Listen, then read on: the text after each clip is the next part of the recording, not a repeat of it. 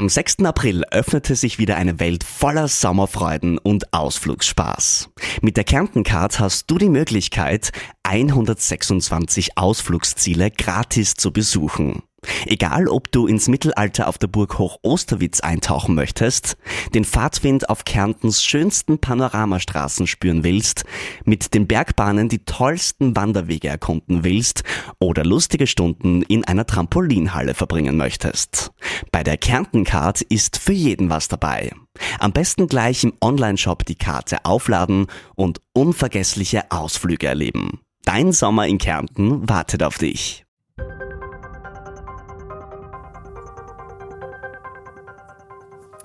Hallo und herzlich willkommen beim Corona Update, dem Podcast der Kleinen Zeitung.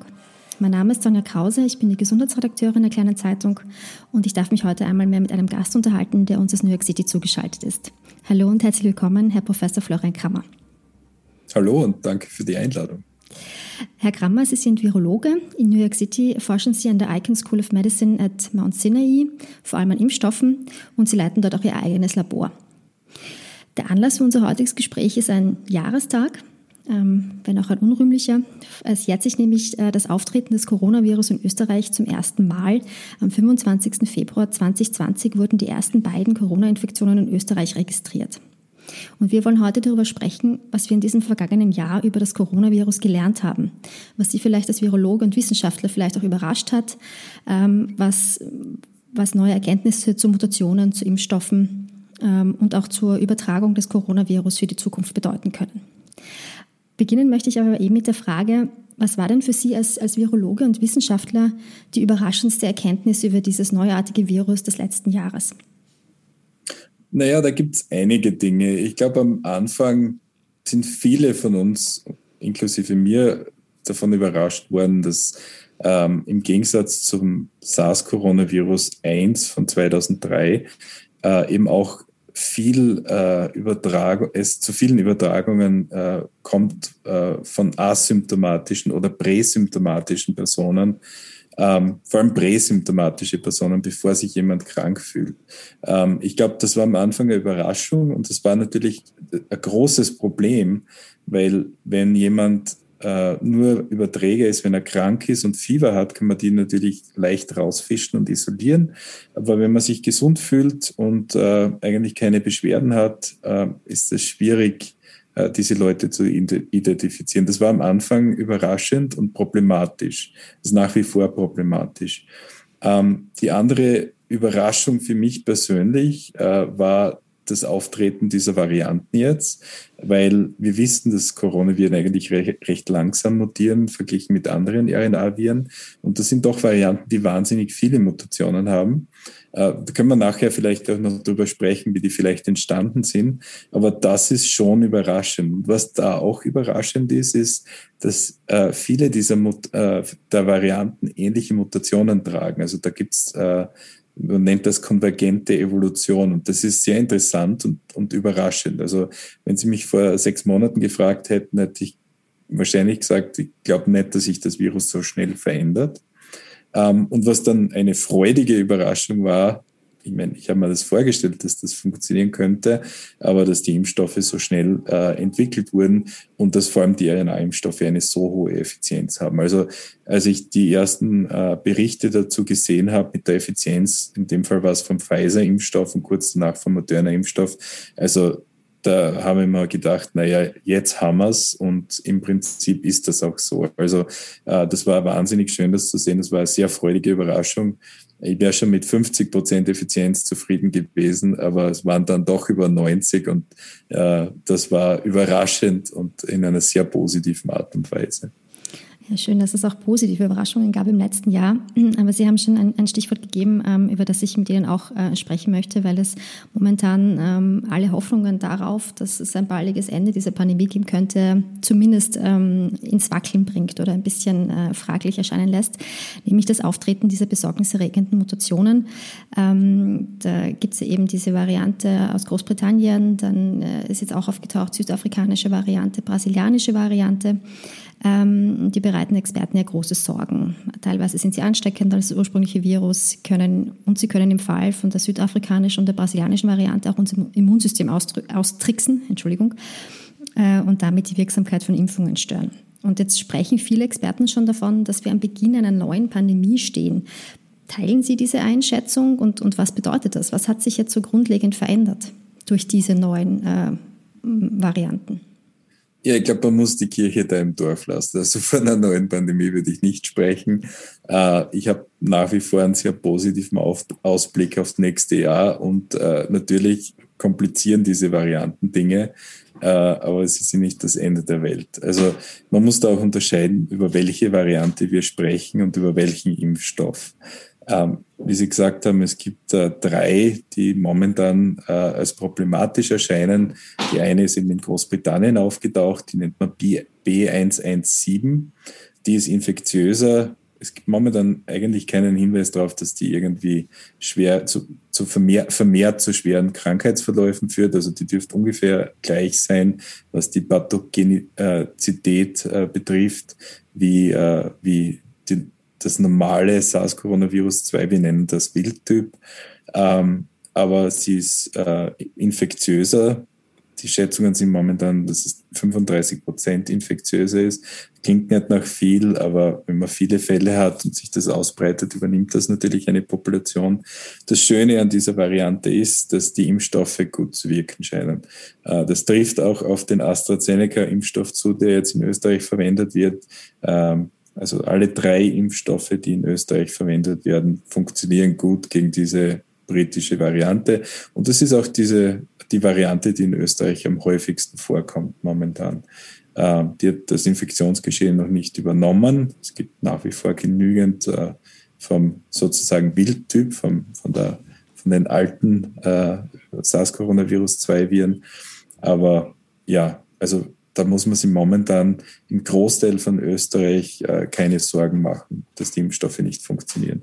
Dann haben wir noch eine, eine zweite Variante, die eben in Südafrika äh, zuerst detektiert wurde, die nennt sich B1351. Äh, die ist besorgniserregender, nicht weil sie jetzt äh, schwere Infektionen hervorrufen würde oder weil aus, aus anderen Gründen, aber die ist auch eben auch infektiöser. Da weiß man noch nicht genau, wie viel infektiöser. Die hat das Infektionsgeschehen in Südafrika innerhalb von zwei bis drei Monaten komplett übernommen. Und wir wissen, dass die weniger gut neutralisiert wird äh, von Seren, von Leuten, die schon SARS-Coronavirus-2 hatten, äh, beziehungsweise auch von Seren äh, von Geimpften. Ähm, und da haben wir jetzt schon Daten zur Impfstoffeffizienz gegen diese Variante. Und zwar von einigen Impfstoffen. Da gibt es einen Impfstoff in Entwicklung von Johnson Johnson. Das ist auch ein vektorbasierender Impfstoff, den man nur einmal kriegen muss, was super ist. Ähm, und äh, äh, der Impfstoff hatte eine Effizienz äh, von 72 Prozent in, in den USA, wo eben die Varianten momentan kein Problem darstellen. In Südafrika, wo eben diese Variante jetzt vorherrscht, hatte der eine Effizienz von 57 Prozent. Das heißt, da gab es einen Abfall, aber er wirkt nach wie vor auch gegen die Variante. Bisschen weniger gut, aber durchaus noch. Also ähnliches hat man gesehen beim Impfstoff von der Firma Novavax. Das ist ein Proteinimpfstoff. Äh, der Impfstoff hatte gute Effizienz gegen die britische Variante und die normalen Varianten. Ähm, von etwa 90 Prozent im Durchschnitt. Und dann hat man gesehen, der wirkt noch zu 60 Prozent gegen die äh, südafrikanische Variante. Das ist gut. Ähm, und bei den RNA-Impfstoffen hat man keine Effizienzdaten, einfach weil die Phase 3-Studien früher durchgeführt wurden. Ähm, aber man sieht, dass die, die neutralisierenden Antikörpertiter, also die Antikörper, die an das Virus binden und das im Prinzip unschädlich machen, äh, geringer sind. Aber sie sind nicht weg. Also man nimmt an, dass die Effizienz da auch etwas so runtergehen wird, wie man das jetzt bei Novavax oder Janssen äh, J&J sieht. Kann sein, dass das von 95 auf 70 Prozent runtergeht oder auf 60 Prozent. Das würde ich erwarten. Also auch eigentlich vermutlich kein Problem. Der einzige Impfstoff, wo man jetzt einen Unterschied sieht, ist der AstraZeneca-Impfstoff der eben gegen die britische Variante gut funktioniert, aber gegen diese südafrikanische Variante jetzt eigentlich nicht mehr funktioniert. Aber wie gesagt, das ist im Großteil von Österreich äh, kein Problem, weil eben der Großteil der Varianten oder der Viren, die unterwegs sind, äh, nicht die südafrikanische Variante sind.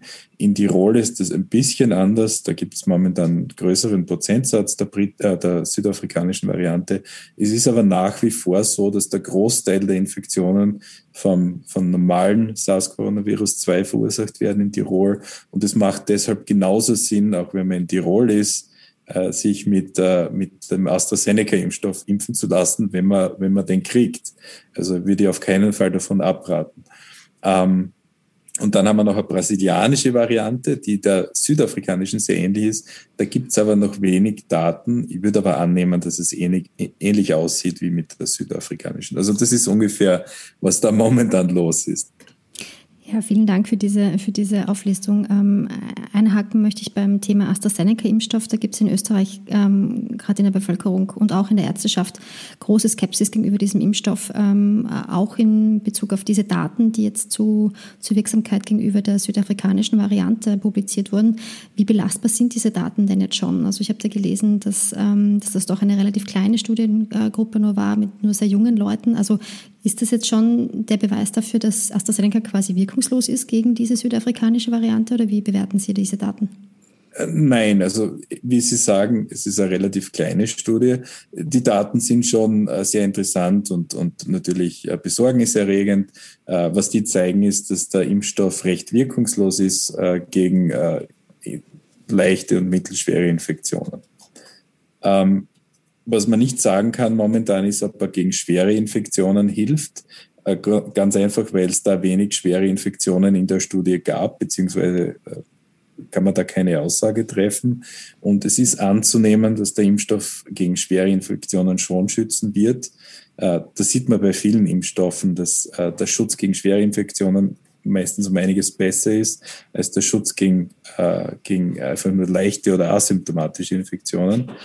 Ähm, also, wie gesagt, natürlich braucht man da mehr Daten, aber andererseits äh, kann man von der Datenlage, die man momentan hat, äh, schon extrapolieren und sagen, dass der, der AstraZeneca-Impfstoff gegen diese Variante äh, weniger gut wirkt. Aber wie gesagt, man muss das im Auge behalten, wenn ich jetzt ein Arzt in Graz bin, ähm, ist die Chance, dass ich mich mit dieser Variante infiziere, sehr, sehr gering. Und die Chance, dass ich, die Chance, dass ich mich mit den normalen Varianten infiziere, ist sehr hoch. Und davor schützt aber der AstraZeneca-Impfstoff doch recht gut. Also jetzt zu sagen, na ja, ich warte jetzt, ich lasse mich nicht mit AstraZeneca impfen, weil ich warte auf was Besseres, das macht überhaupt keinen Sinn. Okay. Ähm, Sie haben es auch schon angesprochen, dass es auch ein, ein, offensichtlich ein Problem gibt mit dieser südafrikanischen Variante, was Leute betrifft, die bereits eine Erkrankung durchgemacht haben. Ich habe da heute gerade gelesen, es ist ein Fall publiziert worden von einem Patienten, der schon eine Covid-Erkrankung durchgemacht hatte und dann noch einmal sehr schwer erkrankt ist aufgrund dieser südafrikanischen Mutante. Ähm, das heißt, äh, könnte auch eine Gefahr darstellen für alle Leute, die jetzt schon Antikörper haben? Oder wie, wie, wie, wie sicher sind da die Daten schon? Also grundsätzlich ist es jetzt so, es gibt mittlerweile sehr gute Daten, die wirklich zeigen, dass wenn man schon eine Infektion hatte, man sehr guten Schutz vor einer Reinfektion hat. Äh, mit sehr hoher Effizienz. Also da gibt es eine riesige britische Studie, die das zeigt, eine kleinere britische Studie, äh, US-amerikanische Studie. Ähm, Reinfektionen können aber passieren, die sind selten.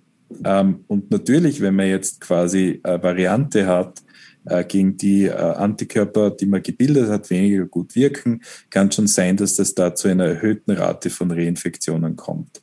Ähm, und natürlich, ich, ich äh, ich kenne den einen Fall, ähm, das ist natürlich schlecht, wenn es da jetzt zu einer schweren Infektion kommt bei der, bei der bei der Reinfektion mit dieser Variante. Das ist aber im Normalfall nicht der Fall. Also ich würde schon davon ausgehen, dass eine durchgemachte Infektion äh, grundsätzlich vor, vor ähm, Infektionen, vor allem vor schweren Infektionen mit diesen neuen Varianten schützt. Äh, das hat viele Gründe. Das Immunsystem hat äh, viele verschiedene, verschiedene Arme und auch wenn das Virus äh, an einigen Stellen mutiert ist, heißt das nicht, dass alle diese, äh, diese Arme des Immunsystems jetzt ihre Kraft verlieren. Also ähm, man muss immer aufpassen, grundsätzlich. Man hört von Einzelfällen in Medien, ähm, aber Einzelfälle haben im Prinzip nicht viel Aussagekraft. Ähm, da muss man mal schauen, wie schaut das wirklich quantitativ aus, wie viele Fälle sind das und so weiter und so fort. Also ich glaube, da muss man wirklich auf die Daten warten, bevor man da sehr alarmiert ist. Und ich glaube, das ist was, was man auch sagen muss, äh, grundsätzlich. Wir haben immer, wir schauen uns an, wie hoch ist die, der Schutz vor einer Reinfektion, wenn man schon eine Infektion hatte, wie hoch ist der Schutz vor einer, einer Erkrankung, wenn man geimpft ist. Und wir geben das in Effizienz, in Effizienz an. Das ist ein Prozentsatz. Aber das ist eine Risikoreduktion.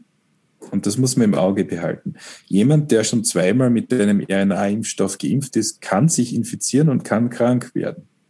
Es ist viel unwahrscheinlicher als jemand, der nicht geimpft ist, aber es ist möglich. Es ist eine Risikoreduktion. Und das hat aber auch damit zu tun, wie groß generell das Risiko ist. Wenn jetzt ganz wenig Virus in der Bevölkerung unterwegs ist und ich bin geimpft, ist mein Risiko, dass ich mich infiziere, gleich null. Wenn aber jetzt ganz viel Virus in der, in der Bevölkerung unterwegs ist und äh, ich geimpft bin, ist mein Risiko reduziert, aber es ist durchaus noch ein Risiko da. Wenn ich in Graz in die BIM steige und jeden Tag mit der, mit der Straßenbahn fahre und es ist jeden Tag eine, eine infizierte Person, die neben mir sitzt, auch wenn ich geimpft bin, werde ich wahrscheinlich irgendwann infiziert werden und vielleicht erkranken. Ähm, aber die Chance, dass das passiert, wenn wenig Virus unterwegs ist, ist, ist halt sehr gering. Also wie gesagt, man muss das auch so kommunizieren. Impfungen mhm. sind kein totaler Schutz, das ist eine Risikoreduktion. Das ist ein wichtiger Punkt. Ähm, jetzt würde ich gerne dazu kommen, was Sie vorhin auch schon angesprochen haben, nämlich, dass es schon überraschend war, dass diese, dass diese mutierten Varianten so schnell auftreten und auch in dieser, ja, also in dieser starken äh, ja, Verschmelzung oder, oder, Zusammenkunft von so vielen Mutationen in innerhalb einer Variante. Also ich kann mich auch erinnern, ich habe mit im, im, Laufe des letzten Jahres mit sehr vielen Experten gesprochen, die gesagt haben, ja, SARS-CoV-2 mutiert, aber eben langsamer als zum Beispiel die Influenza und äh, dass es so, sich so verändert, dass die Impfungen wirkungslos werden, das ist eigentlich relativ unwahrscheinlich.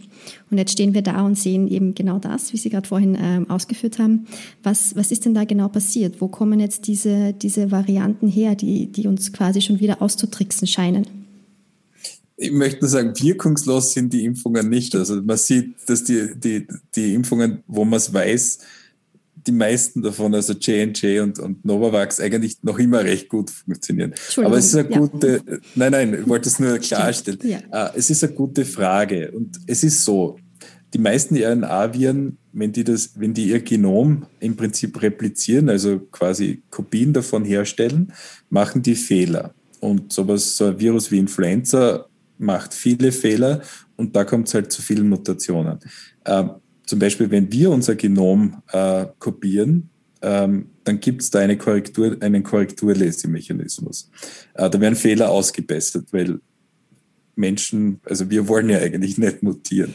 ähm, und äh, Coronaviren sind eine Ausnahme in der Welt der RNA-Viren. Die haben so einen Korrekturlesemechanismus. Die sind eigentlich langsamer, wenn es ums Mutieren geht. Und man sieht das auch. Also man sieht, dass das, die Viren, die in der Bevölkerung normal zirkulieren, zwar Mutationen äh, akkumulieren, aber in einer recht langsamen Rate. Und jetzt kommen diese Varianten und die haben viel zu viele Mutationen. Und, äh, es ist unklar, wie die dazu kommen. Und äh, da gibt es eine Hypothese dazu. Und es lässt sich schwer überprüfen, aber wir haben eben Fälle, wo wir das auch sehen. Ähm, es kommt in gewissen Leuten, die äh, unterdrücktes Immunsystem haben, äh, manchmal zu äh, recht persistenten Infektionen. Das sind dann Leute, die über Monate infiziert sind. Und da gibt es eben gute Studien, wo man dann äh, sequenziert, immer wieder Proben nimmt. Also die Leute werden behandelt, äh, die werden im, im, besten Fall wieder gesund. Manche sterben leider natürlich. Ähm, aber man schaut sich dann an, wie, das, wie sich das Virus in dem Menschen verhält, wie sich das Genom verändert. Und in solchen Fällen äh, sieht man viele Mutationen. Und es ist nicht ganz klar, wie das passiert. Äh, und die Hypothese ist eben, äh, dass diese Varianten, die wir jetzt sehen, ursprünglich in, Menschen entstanden sind, die eine persistente Infektion hatten und ein unterdrücktes Immunsystem. Ähm, wenn wir uns das anschauen in, in Patienten, wo man das eben weiß, äh, tauchen diese Mutationen äh, die wir jetzt in den Varianten sehen, eigentlich immer wieder auf. Also da gibt es eine Mutation auf der Position 484 und eine Mutation auf der Position 501, äh, die sieht man dann in, in diesen Patienten auch und die sind jetzt in den Varianten auch aufgetaucht. Also das ist sehr spannend herauszufinden, wie das passiert. Ähm, und vielleicht, wenn wir es rausgefunden haben, kann man es in Zukunft verhindern. Aber man muss auch dazu sagen, es ist jetzt nicht ganz klar, äh, was da jetzt passieren wird mit diesen, äh, mit diesen äh, Varianten. Also das Interessante ist, dass die eigentlich alle die gleichen Mutationen mhm. aufweisen. Die Position 501 ist da sehr wichtig. Äh, die Mutation, die da auftritt, führt wahrscheinlich dazu, dass diese Viren infektiöser sind. Da gibt es eine Mutation auf der Position 484, äh, die taucht in der südafrikanischen und der äh, brasilianischen Variante auf. Die führt eben dazu, dass die Antikörper nicht mehr so gut binden. Aber 501 ist auch in der britischen Variante. Und wie gesagt, das ist ein sehr interessanter Mechanismus und es kann jetzt wirklich sein, wir nennen das, wie gesagt, konvergente Evolution. Es kann sein, dass die jetzt quasi diese Mutationen bekommen haben und dann aber stabil sind. Und wenn wir Glück haben, ist es so. Wenn wir Pech haben, werden wir weitere Varianten sehen. Also man wird sehen, wie sich das, wie sich das verändert. Ja, der ähm, Mutationsforscher, äh, bekannte Mutationsforscher in Österreich, Andreas Bergthaler, den Sie wahrscheinlich kennen, hat, äh, mir gegenüber mal diesen Vergleich gebracht, dass diese Patienten eventuell sowas wie ein Virusinkubator sein könnten, also wo, wo Evolution quasi ganz, ganz, ganz ähm, schnell ablaufen kann. Und äh, ein Schluss daraus müsste wahrscheinlich sein, dass man besonders gut auf diese Patienten schaut, die, die eben unterdrücktes Immunsystem haben, sehr, sehr lange das Virus in sich tragen Gibt es irgendwelche Ideen? Also kann man sowas verhindern, dass, dass, dass, dass sich das Virus dort weiter, weiterentwickelt oder hat man da einfach Pech? Naja, das Weiterentwickeln wird man nicht aufhalten können, aber man kann den Patienten natürlich isolieren. Und ich glaube, in den meisten Fällen ist das auch erfolgreich. Ähm, wie gesagt, wir sehen drei dieser Varianten vermutlich wird es noch mehr geben. Äh, aber wir haben viel, man sieht viel, viel mehr dieser Patienten, die eben dieses Problem haben. Also im Großteil der Fälle kommt es da nicht zu einer Übertragung. Ähm, ich glaube, da muss man ansetzen, da muss man eben schauen, dass man wenn man das weiß, dass man, dass man wirklich aufpasst, dass, dass es dazu keine Übertragung von diesen Patienten auf medizinisches Personal oder auf Verwandte kommt. Hm, okay. Ähm, noch eine letzte Frage zum Thema äh, Virusmutanten. Ähm, diese britische Variante, haben wir schon gehört, die breitet sich ja in Europa auch rasant aus äh, momentan und äh, die hat eben diese, dieses, äh, spezielle, diese spezielle Eigenschaft, infektiöser zu sein. Jetzt ist es, glaube ich, für viele Leute ein bisschen schwer vorstellbar. Was heißt das infektiöser? Heißt das, dass ich mich schon im Vorbeigehen bei jemandem anstecken kann? Ähm, gelten jetzt, müssen jetzt ganz andere Hygieneregeln gelten oder wie kann man das erklären, dass das ein Virus infektiöser ist? Schweben die vielleicht länger in der Luft oder was, was, was passiert da genau? Nein, also der Unterschied ist vermutlich, äh, wie gesagt, da gibt es jetzt schon Daten dazu, aber äh, es ist noch nicht ganz bewiesen. Ähm, das, äh, das Oberflächenprotein, das Spike-Protein, bindet stärker an unsere Rezeptoren. Das kann man sich irgendwie so vorstellen, das, das pickt einfach besser. Ähm, diese Viren, wenn die an unsere Zellen andocken, ähm, die docken an, fallen aber gelegentlich wieder runter. Also das ist ein Gleichgewicht, ja. Und umso besser, umso stickier, also umso klebriger. Äh, klebriger, die, genau, das war das Wort, das ich gesucht habe. Umso klebriger die sind, umso weniger Viruspartikel braucht es wahrscheinlich, um jemanden zu infizieren. Ähm, und das ist wahrscheinlich der Effekt, der das wirklich ausmacht. Die Wahrheit ist aber, ich meine, der zwei Meter Abstand, Babyelefant und so weiter und so fort, ich meine, das ist eine Maßnahme, die gut ist, aber es gibt natürlich Fälle, wo man viel Abstand hat und sich trotzdem infiziert. Wie gesagt, das ist auch wieder nur eine Frage einer Risikoreduktion. Ne? Aber grundsätzlich die Maßnahmen, äh, die gegen normale sozusagen äh, Coronaviren wirken, wirken auch gegen diese Varianten. Also es ist jetzt nicht so, dass ich jetzt trotz der, der FFP2-Maske und dem Abstand halten ein viel größeres Risiko habe. Wenn ich das mache, schütze ich mich.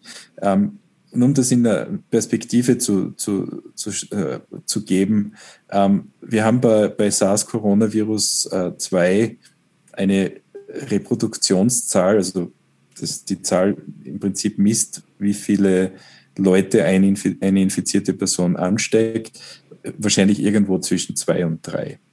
Und wenn das 30 Prozent erhöht ist, ist das 30, das, das schaut zwar nicht, zwar nicht nach viel aus, aber natürlich, wenn man, wenn man die, sich die Infektionsketten anschaut, dann nimmt das natürlich schon zu.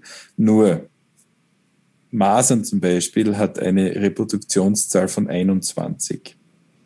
Und das kann man trotzdem mit Masken und mit Hygienemaßnahmen eindämmen, wenn man muss. Ähm, also um das nur in Perspektive zu setzen. Das ist jetzt nicht so, äh, dass ich jetzt gar nicht mehr vors Haus gehen kann, weil ich sofort von diesen neuen Viren bombardiert und infiziert werde. Äh, die, die Dinge, die wir eben äh, verwenden, um, um uns die alte Variante oder die alten Viren vom Hals zu halten, werden gegen diese neuen Varianten genauso helfen. Also alles, was wir im letzten Jahr hoffentlich gelernt haben, gilt auch weiterhin. Das ist auch eine gute Nachricht. Ähm, ich wollte noch ein weiteres Thema ansprechen, nämlich das Thema äh, Corona-Tests. Da hat sich im letzten Jahr ja mhm. auch ganz viel getan. Ähm, begonnen mit, mit sehr aufwendigen PCR-Tests. Die gelten ja noch immer als, als der Goldstandard, aber ähm, jetzt gibt es ja schon äh, Antigen-Tests, die man quasi selbst zu Hause durchführen kann. Stichwort Nasenbohrertests, die jetzt auch in den österreichischen Schulen verwendet werden. wie bewerten Sie denn diese Entwicklung, äh, die von einem ja, relativ komplexen, komplizierten Vorgang hin zu einem sehr, sehr einfachen einfachen, sehr einfachen Handhabe ähm, geführt hat, ähm, ist das ein, ein wichtiger Baustein, um diese Pandemie in den Griff zu bekommen? Oder gibt es da das Problem, dass man diese Tests immer mehr nach unten nivelliert und irgendwann die Aussagekraft doch sehr, sehr leidet? Also wie, wie bewerten Sie das? Naja, ich bin jetzt nicht der große Testspezialist, aber es ist natürlich so, dass äh, gewisse Tests ähm, besser funktionieren als andere, äh, bessere Sensitivität haben als andere. Die Antigen-Tests funktionieren, ähm, aber wenn man zum Beispiel einen negativen Antigen-Test hat, heißt das nicht, dass man nicht infiziert ist. Äh, es ist eine, eine gute Möglichkeit, um zum Beispiel, wenn man sie öfter testen lässt, um das zu monitoren. Äh, PCR-Tests sind nach wie vor der Goldstandard äh, um, um das rauszufinden. Aber auch die können äh, falsche Resultate liefern. Es ist eben so, das Problem beim Testen ist, ich glaube, grundsätzlich ist es gut, wenn man sich testen lässt, äh, wenn man Ergebnisse kriegt, äh, umso mehr man testet, umso mehr weiß man auch jetzt, was, was die gesamte Bevölkerung betrifft. Und ich glaube, äh, man sollte auf jeden Fall mitmachen. Äh, man muss aber im Auge behalten, dass es oft, dass es so sein kann, dass man sich zum Beispiel, dass ich mich heute infiziere, morgen negativ teste und übermorgen jemand ansteckt. Das ist möglich. Also man muss da immer ein bisschen aufpassen, wie man das dann bewertet. Aber grundsätzlich äh, finde ich es gut, dass, das, äh, dass die Tests äh, leichter zugänglich sind. Ähm, vor allem die, äh, die Tests, die wirklich weit in die Nase raufgehen, also in die Nasal Turbinates, in den Nasofaring pharyngealen Bereich sind sehr unangenehm. Ich glaube, das ist eine große Hemmschwelle für viele Leute. Wenn es da Alternativen dazu gibt, die, auch wenn sie weniger äh, sensitiv sind, funktionieren, das ist super. Und vor allem bei Kindern ist das ja schwierig anzuwenden. Also grundsätzlich sehe ich das Ganze als positive Entwicklung. Gut. Ähm, mein nächstes Stichwort wäre das Thema Pandemie-Eindämmung. Wir haben da ja im letzten Jahr sowas wie einen globalen Feldversuch gesehen. Es haben äh, viele Länder ganz unterschiedliche Strategien angewandt. Also es gab da diese, diese ganz harten Lockdowns, ähm, softe Lockdowns, es gab den schwedischen Weg, ähm, also es gab verschiedenste Ansätze, um dieses Pandemiengeschehen in den Griff zu bekommen. In Österreich werden zum Beispiel gerade Wochenend-Lockdowns äh, diskutiert. Hat sich für Sie so ein goldener Weg in der Pandemiebekämpfung herauskristallisiert im, im letzten Jahr? Der goldener Weg ist schwierig, aber da gibt es ein paar sehr interessante Dinge, die, die, die man da sagen kann. Ich meine, das erste ist natürlich, dass so, so äh, Länder wie Australien, äh, Neuseeland, ähm, aber teilweise eben auch Singapur oder Taiwan ähm, wahnsinnig gute Strategien entwickelt haben, um das Virus loszuwerden. Die haben es natürlich einfacher, wenn man Insel ist oder wenn man abgeschnitten ist von einem Land, ist es auf jeden Fall leichter, Ein- und Ausreisen zu kontrollieren und Einfuhr von Virus zu kontrollieren. Ähm, aber es geht nicht nur um das. Also die haben es wirklich geschafft, dass sie mit Hilfe der, der Bevölkerung äh, Strategie aufbauen, um, um, diese Viren loszuwerden. Und ich werde immer wieder neidisch, wenn ich mir anschaue, wie, wie die Neuseeländer in einem, in einem äh, Fußballsta oder Footballstadium sitzen und Bier trinken. Keiner braucht mehr Maske tragen. Das ist ein Wahnsinn. Das ist, die haben das toll gemacht. Ähm, und das, das ist ein Modell, wie man das machen kann. Also das ist mit, äh, mit Einbindung, Einbindung der Bevölkerung, mit kompetenten, äh, kompetenten Politikern, die auf Wissenschaftler hören und ähm, Gesamtkonzept, das dann einfach funktioniert hat. Das sind Demokratien. Dann gibt es den chinesischen Weg, der ist auch sehr interessant. Ähm, China ist natürlich keine Demokratie, äh, die gehen Dinge anders an und äh, die haben im, im Prinzip eine verpflichtende Corona-App sozusagen. Und wenn da irgendwo ein Fall auftaucht, dann testen die schnell mal eine, acht, eine Stadt mit acht Millionen Einwohnern über Nacht durch. Und das scheint auch sehr gut zu funktionieren. Ähm, in China, ich glaube nicht, dass das in Österreich machbar wäre. Ähm, dann gibt es so, so Länder wie Südkorea, die jetzt nicht eine Eliminationsstrategie durchboxen konnten. Also da hat das nicht ganz funktioniert. Japan ist auch so ein Fall. Äh, die aber Kontrolle über das Virus äh, behalten haben. Äh, Korea hatte zum Beispiel vor kurzem eine Welle ähm, und die haben die auf sehr niedrigem Niveau abgesägt und unterdrückt. da geht es auch wirklich darum, dass die Bevölkerung mitspielt und das da wird auch viel Technologie verwendet, um das in, in, in Griff zu kriegen. Dann haben wir ähm, im Prinzip Länder, die jetzt eigentlich gar nicht viel gemacht haben, wie Thailand oder Vietnam und die auch sehr wenig Fälle haben. Bhutan ist, ist, ein, ist, ein, ist ein anderes Beispiel. Thailand hat zwar jetzt wieder vermehrt Fälle, also die kriegen gerade eine Welle, wie es ausschaut, aber die halten das recht gut unter Kontrolle. Und man muss den afrikanischen Staaten da zum Beispiel auch äh, Kompliment aussprechen. Da ist das bis jetzt auch recht gut unter Kontrolle gehalten worden. Die haben natürlich einen Vorteil mit der Bevölkerungsstruktur, die sehr jung ist. Das heißt, da hat man wahrscheinlich viele milde Infektionen, aber die, die halten das auch recht gut in Kontrolle. Und ich glaube, das ist, das ist was, was ganz Interessantes. Die, diese Linie zwischen wer macht's gut und wer macht's schlecht äh, geht nicht zwischen äh, reichen Ländern und armen Ländern durch, sondern ganz, ganz anders. Und ich glaube auch, dass da viele, ähm, viele Länder, die eben weniger Ressourcen haben, äh, einen anderen Zugang haben, weil die nach wie vor mit vielen Infektionskrankheiten kämpfen. Äh, und das ist in westlichen Ländern eigentlich nicht mehr so der Fall gewesen. Also es gibt in westlichen Ländern gute Impfungen.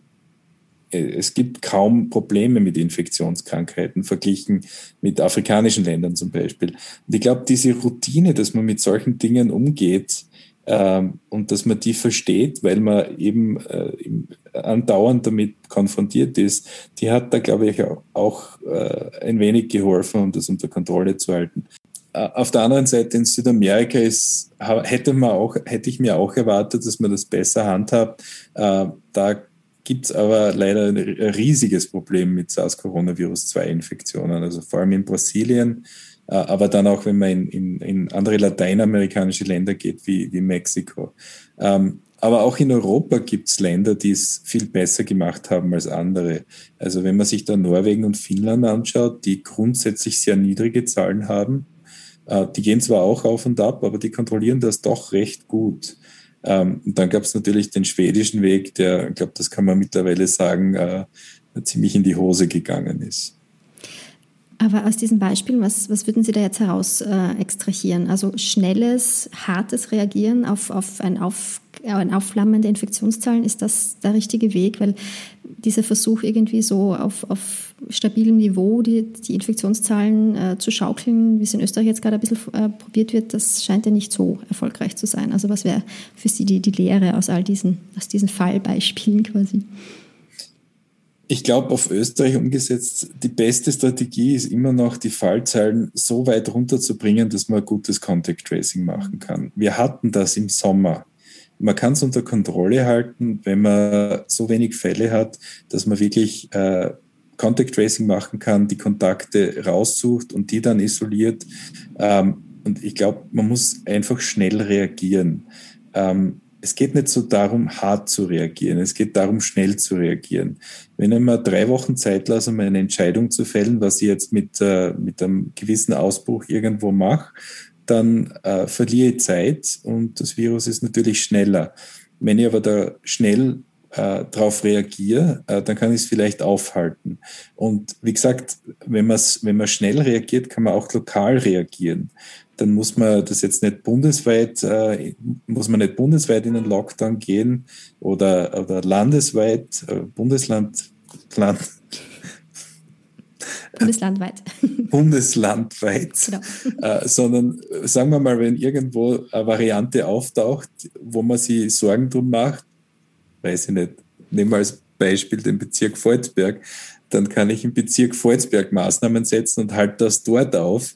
Und dann äh, muss der Bezirk Deutsch-Landsberg äh, nicht unter den gleichen Maßnahmen leiden. Aber das kann man nur machen, wenn man es sehr schnell macht. Und wenn man wirklich einen guten Überblick darüber hat, äh, was passiert. Und ich, ich finde es auch sehr toll, dass jetzt wahnsinnig viel sequenziert wird eben mit diesen Varianten.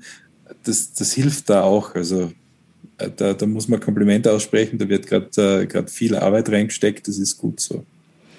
Ähm, da fällt mir jetzt natürlich das Stichwort Tirol ein, ähm, wo es auch gerade darum geht, schnell zu reagieren. Wie, wie bewerten Sie da das Krisenmanagement äh, in Bezug gerade auf diese südafrikanische Variante, die sich ja dort äh, breit zu machen scheint? Ähm, waren wir da schnell genug oder, oder hätten Sie da hätten Sie sich da gewünscht, dass man doch ähm, schneller oder härter oder wie auch immer reagiert? Ja, da muss jetzt ein Steirer aufpassen, was über die Tiroler sagt. Grundsätzlich ist es so, dass Tirol ein gutes Management macht. Die haben niedrige Infektionszahlen, die haben gutes Contact Tracing. Das ist einmal die, die Grund, äh, grundlegende Aussage. Aber natürlich äh, ist nicht schnell genug reagiert worden. Äh, also ich glaube, man hätte, wenn man, wenn man hätte, wie man da die ersten Fälle gefunden hat im Bezirk Schwarz, äh, sofort äh, anfangen sollen, da zuzumachen, alle mit PCR zu testen. Es ist getestet worden. Also es ist nicht so, dass die nicht reagiert haben. Äh, das, das, das kann man da auf keinen Fall sagen. Aber es gibt natürlich eine gewisse Ausbreitung dieser Variante mittlerweile in Tirol. Und äh, wenn man, man muss jetzt versuchen, das aufzuhalten. Also das sind jetzt, glaube ich, 10 Prozent oder 8 Prozent der sequenzierten äh, Viren in Tirol waren eben äh, von dieser Variante, diese Variante. Und wenn man da nichts macht, dann breitet sie sich breitet sich die weiter aus. Und ich weiß, viele Leute sagen jetzt, naja, die haben eh niedrige Zahlen und das, äh, man sieht da keine Explosion, aber der Anteil wird größer und das, das Virus ist ein Problem und es ist auch schon exportiert worden, in dem Fall in die Steiermark. Es gab äh, nachweislich Fälle in Eigen in einer Kaserne, die sind, äh, die, die, der Fall ist aus Tirol gekommen äh, und da muss man wirklich ein Auge drauf haben. Also ich finde grundsätzlich ist es gut, dass Maßnahmen gesetzt werden und man sollte so weit wie möglich versuchen, die Variante in Tirol loszuwerden. Es ist unklar, ob das noch möglich ist. Äh, es wäre aber super, wenn man das machen könnte. Und äh, ja, es wäre toll, wenn sich die nicht weiter ausbreiten würde in Österreich. Ja, das wäre toll. Okay, ähm, bevor wir zum Ende kommen, würde ich noch gerne ein, ein Thema mit Ihnen besprechen, nämlich so diese Gefährlichkeit des Coronavirus. Da gibt es ja immer viel Diskussion darüber.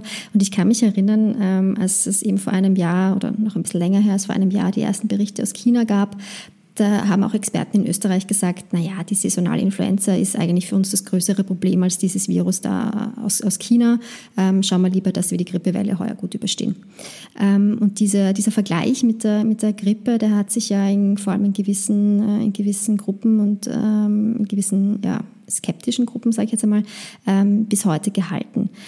Ich glaube, es ist auch so schwer, diese, die Gefährlichkeit des Virus wirklich einzuschätzen, weil die Verläufe ja so unterschiedlich sein können. Also ich kann gar nichts davon merken oder ich kann intubiert ähm, im Krankenhaus liegen oder eben sogar daran versterben. Weiß man da schon mehr darüber, warum es manche Menschen so stark trifft und andere gar nicht? Also jetzt auch abgesehen von Risikofaktoren, da gibt es ja auch eben so Geschichten von sehr, sehr jungen oder, oder gesunden Menschen, die schwer erkranken. Gibt es da schon mehr Wissen darüber, wieso das so, also das Pendel so ausschwingen kann ähm, bei unterschiedlichen Betroffenen? Naja, es gibt natürlich die bekannten Risikofaktoren. Alter ist ein riesiger Faktor, äh, Geschlecht ist ein großer Faktor, also Männer sind mehr betroffen als Frauen. Ähm, es gibt gewisse Vorerkrankungen, die äh, ein Problem darstellen. Ähm, aber ja, es gibt eine große Heterogenität und manche Leute erwischt es viel schwerer als andere und man weiß den Grund dafür nicht. Ähm, das ist jetzt aber nicht was, was neu ist. Also es gibt es durchaus bei anderen, Viru anderen Virusinfektionen auch. Bei manchen wie Ebola zum Beispiel gibt es das nicht. Äh, also wenn man Ebola hat, hat man ein Problem, so oder so. Ähm, aber es gibt durchaus viele Erkrankung, Viruserkrankungen, wo das auch auftaucht. Influenza ist ein gutes Beispiel. Äh, bei Influenza gibt es durchaus sehr milde Infektionen und dann gibt es Infektionen, die zum Tod führen. Also das ist nichts Neues. Äh, da spielen unterschiedlichste Faktoren wahrscheinlich mit rein. Und äh, ich kann momentan nicht sagen, dass wir das gut verstehen. Also das verstehen wir nicht besonders gut.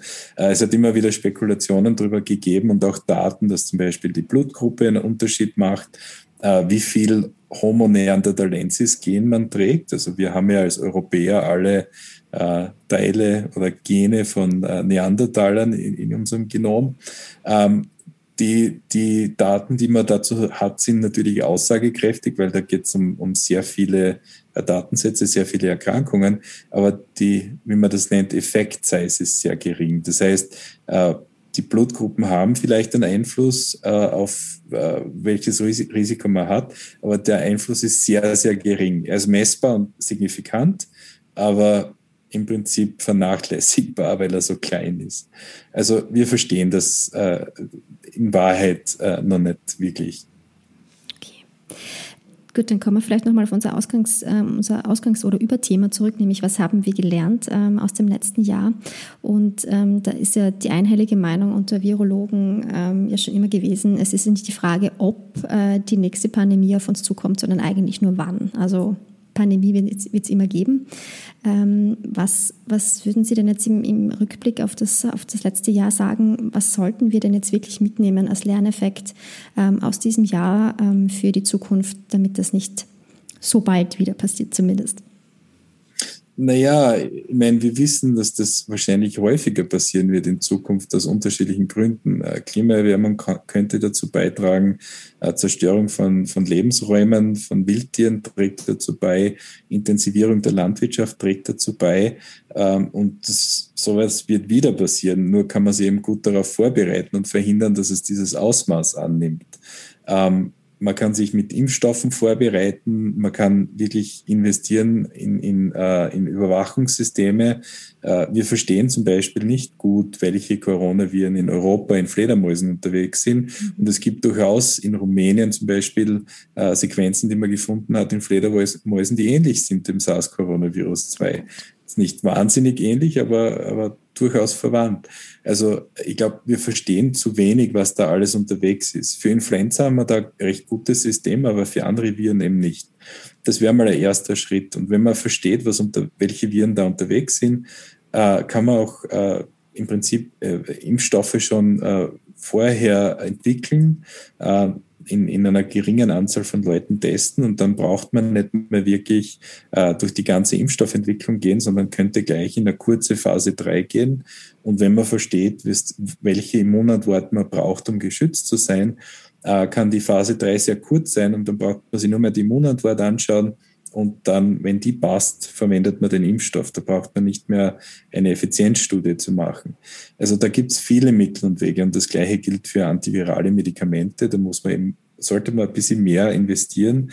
Und die andere Geschichte ist halt auch, ähm, wir sehen in vielen Ländern, oder man hat es am Anfang der Pandemie gesehen, dass es keine Masken gab, äh, gab es einfach keine, äh, keine zu kaufen, dass man eben wirklich lokal Produktionsstätten hat, die das im Notfall herstellen können, damit man nicht davon abhängig ist, dass man sowas dann aus China oder Indien zukaufen kann. Äh, ich glaube, das sind so die, die Dinge, die man da jetzt wirklich gelernt hat. Und die, das andere, die andere Sache, die wir, glaube ich, auch gelernt haben, äh, wir, wir hatten da als äh, Europäer, aber auch als Amerikaner am Anfang einen ziemlich hochnäsigen Zugang zu dieser ganzen Geschichte. Das war so irgendwie so, ja, das ist ein chinesisches Problem und wenn das zu uns kommt, dann können wir das eh kontrollieren und da wird es ein paar Fälle geben und dann war es das. Und das ist nicht eingetroffen und wir, haben, wir sind nicht wir waren nicht fähig, gut damit umzugehen. Und ich glaube, äh, das ist auch was, was man in der Zukunft äh, anders machen muss, dass man diese Dinge wirklich ernst nimmt und nicht sagt, na ja, da fällt in China ein Reissack um, was geht mich das an? Und nicht wartet, bis es in Italien äh, wahnsinnig viele Tote gibt, bis man was unternimmt. Ähm, ich glaube, das ist auch was, was wir gelernt haben. Hoffentlich. Das ist ein, ein gutes Schlusswort, glaube ich. Ähm, Herr Professor Kramer, vielen Dank für Ihre Zeit. Ähm, danke, dass Sie uns wieder so ausführlich Rede und Antwort gestanden haben. Ähm, ich schicke Ihnen noch einmal ganz herzliche Grüße aus der Steiermark nach New York City und äh, ja, wünsche Ihnen noch ein gutes restliches 2021 zumindest und bleiben Sie gesund. Ja, liebe Grüße zurück und äh, äh danke fürs Gespräch.